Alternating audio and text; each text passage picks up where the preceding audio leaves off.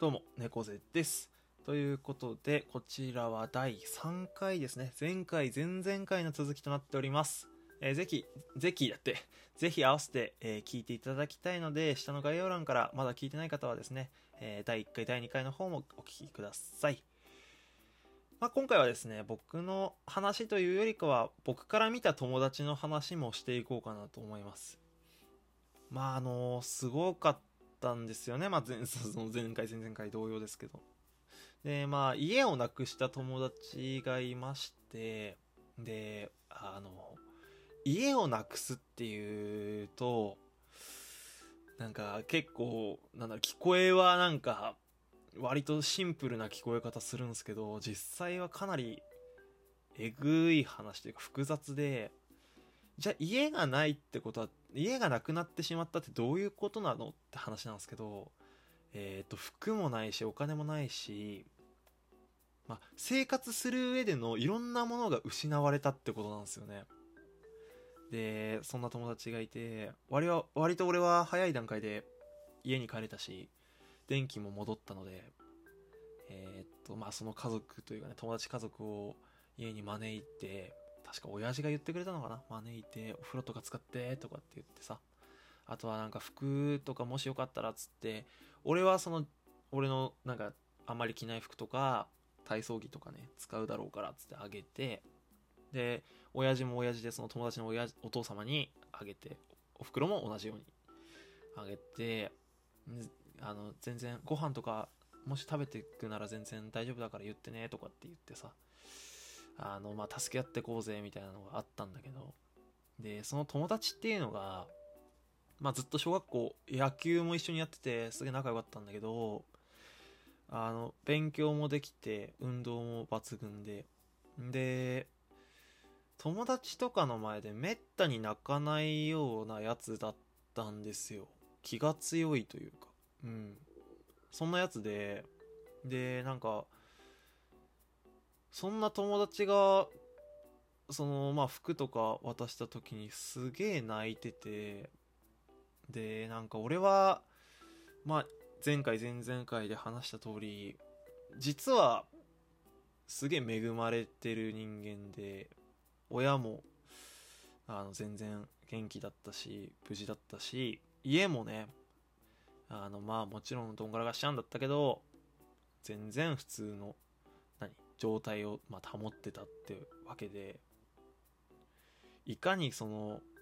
震災でなんていうのかな失った人が苦しい思いを何かを失った人が苦しい思いをしてたのかっていうのを正直俺はなんかピンときてなかったと思うんですよね子供ながら小学生だから。うん。なんかそこで俺はすげえ痛感してそっかってこんな気持ちになる人がいるんだよなそうだよなっていうなんかすごいなんか考えた。なあうん。逆に言えばそのいつが泣いてるところを見るまであんまり分かってなかったんだろうね。実際。まあなんかどこかさ現実離れしてたんだよ毎日本当に。そんな中でなんかふっとなんか地に足がついたというかねなんかあそっかそういうことだよなみたいな感じになりましたね。うん。まあ家をなくしたやつはたくさんいてであの仮設住宅がねあの始まったんすよね。仮設住宅っていうのは伝わるのかな、まあ、家がなくなってしまった方用に、まあ、国の方でなのか自治体の方でなのかちょっと俺は詳しくないんだけど、まあ、空き地にねそういうプレハブの家を建てて、まあ、住めるようにするみたいなのがあってですごかったんですよ。あのまあそういう家なくした人がたくさんいるからしょうがないんだけどあの学校の校庭がこうバーってね仮設住宅で埋まってであの公園とかねほんのとちょっとした空き地にもその仮設住宅っていうのが建てられてさ異様な光景だったんだよな本当に。うん。すごかった。だから学校にねその友達がまだ避難してる子とかいたからちょっとずつこう顔見にというかね遊びに行ったりしてたんだけどあもちろんあれだよ。その配ってるものとかをもらいには絶対に行かなかったし、えーただ遊びに行く感覚でね友達に会いに行ってたんだけどその学校からさ外見ると家がすごいバーってあったりすんのよ。すごい光景だなって思ったしでまあ公園すごい柵で囲まれたフェンスで囲まれた公園に家が何個もこうできててなんかその今になってねそのやっぱ事の重大さとかはもう大人になったからすごいわかるけど当時はなんか不思議な感じで見てましたね。わすげえ家建ってるみたいなね。うん。まあ実際俺のいとことかも家流されちゃってあの仮設住宅の暮らしどれくらい続いたんだっけな。結構長かったはず。で中にも入ったことが俺はあっていとこがね、まあ、仮設住宅です過ごしてたんで会いに行った時入ったんだけどあの本当にねまあ当たり前っていうかまあその、まあ、仮設住宅っていうぐらいなんで本当にこうこじんまりとしてるんですよ。で2部2部屋かな？2部屋一応仕切りでこうあってで、まあ、トイレとお風呂みたいな感じで。うんすごかったななんか当たり前が失われたんだなっていう実感をするのってそういうところだったりするじゃないですか。当たり前に帰っていたところがなくなってる。でそれから別な生活様式に変わるっていうね。うん。すごかったな。うん。まあまあまあまあそんな感じでねと、まあ、友達の話からちょっとそれちゃったけど。でまあ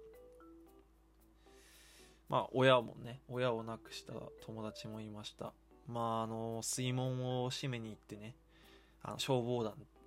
で水門を閉めに水門っていうのは何ていうのかな？その海から来るこう波をちょっと止めるなんかまあ装置的なものがあるんですけど地元の消防団でそれを止めに行ってっていう形でまあ親御さん亡くした方もいましたし。まあ俺なんかの話はまだ軽,、まあ、軽いとかそのそういうのをつけるのは不適切だとは思うんだけど本当にいろんな人がいました。うん。でねまあここまで3本お話しさせていただきましたけどあのー、まああのぜひね教訓的な見方というかまああの地震がいつ起きるか日本はわからないってよく聞くじゃないですか。で、まあ、地震と連動していろんなことって起きるんだなって僕はすごい思ったんですよ。停電もそうだし。あとは何？土砂崩れとかいろんなものがこう崩れたりだとか。あとはまあ、津波もね、海沿いに住んでる方は、そういう危険もあるんだよと。で、そうなった時に、まあ、やっぱ、電気が止まると本当いろんなことができなくなるし、あの、まあ、火とかの大切さも痛いほど知ったので、まあ、だから本当避難グッズというかさ、そういうのは絶対に用意しててくださいね。うん。あの、カセットコンロとかめっちゃ助かったから、本当に。うん。そういうなんか備蓄というのも、えー、まあ、見直すきっかけにぜひしていただきたいなと思います。で、まあ、それ以上にね、まあ、なんとなく暗い雰囲気が流れるんですよ、やっぱり、こういう日ってね。うん。まあ、でも、あのだからといってねなんかじゃあ今日は遊びに行くのやめようかとかゲームするのやめようかってしなくて大丈夫だと俺は思うんですよね。あのそのさっき言ったように何気ない一日が突然失われることってマジであるんですよね。うん本当に。家がなくなるし、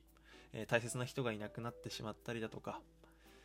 本当当たり前の生活ってすげえんですよ。なので、ぜひ今日という一日もと、まあ、もちろんこう教訓的に見たりだとかね、振り返っていただく日にはしてほしいとは思うんですけど、あの、それ以上にね、あの、それぞれの、えー、人生にとって大事な一日であることには変わりないので、ぜひね、そこは素敵な思い出を作る一日にしてもらいたいなと俺は思います。だからゲームしてもいいし、ボーリングしてもいいし、デート、好きなことデートしてもいいし、うん、何でもいいと思います。なんか、もちろんそうやって暗い気持ちになってしまうのはしょうがないんですけどね。何か一つじゃあ逆にじゃあ今日は思い出を作る一日にしてみようかなっていうのも僕はありなのかなと思います。はい。えー、ということでね長々とお付き合いいただき本当にありがとうございました。えー、まあそういう体験もしてきた人間ではあるんですよ。うん。まあこれはねあ音声配信をしているっていうのもあるので毎年こういう形でですね何かこう発信できればなと思います。ぜひねえー、まあよかったよって方はリアクション押してください。なんかそれを見てなんかやっぱあ響いた方もいるんだなって僕は少し安心できるのかもしれません。はい。ということでねあの春、えー、もうちょっとずつですか？暖かくなってきたと思いますのでまあ季節の変わり目ね体調崩しやすい方も多いと思いますからぜひねあのなんか服装とかも見直してね、えー、素敵な春を、えー、お過ごしくださいということで、えー、お相手はですね、えー、猫背でした。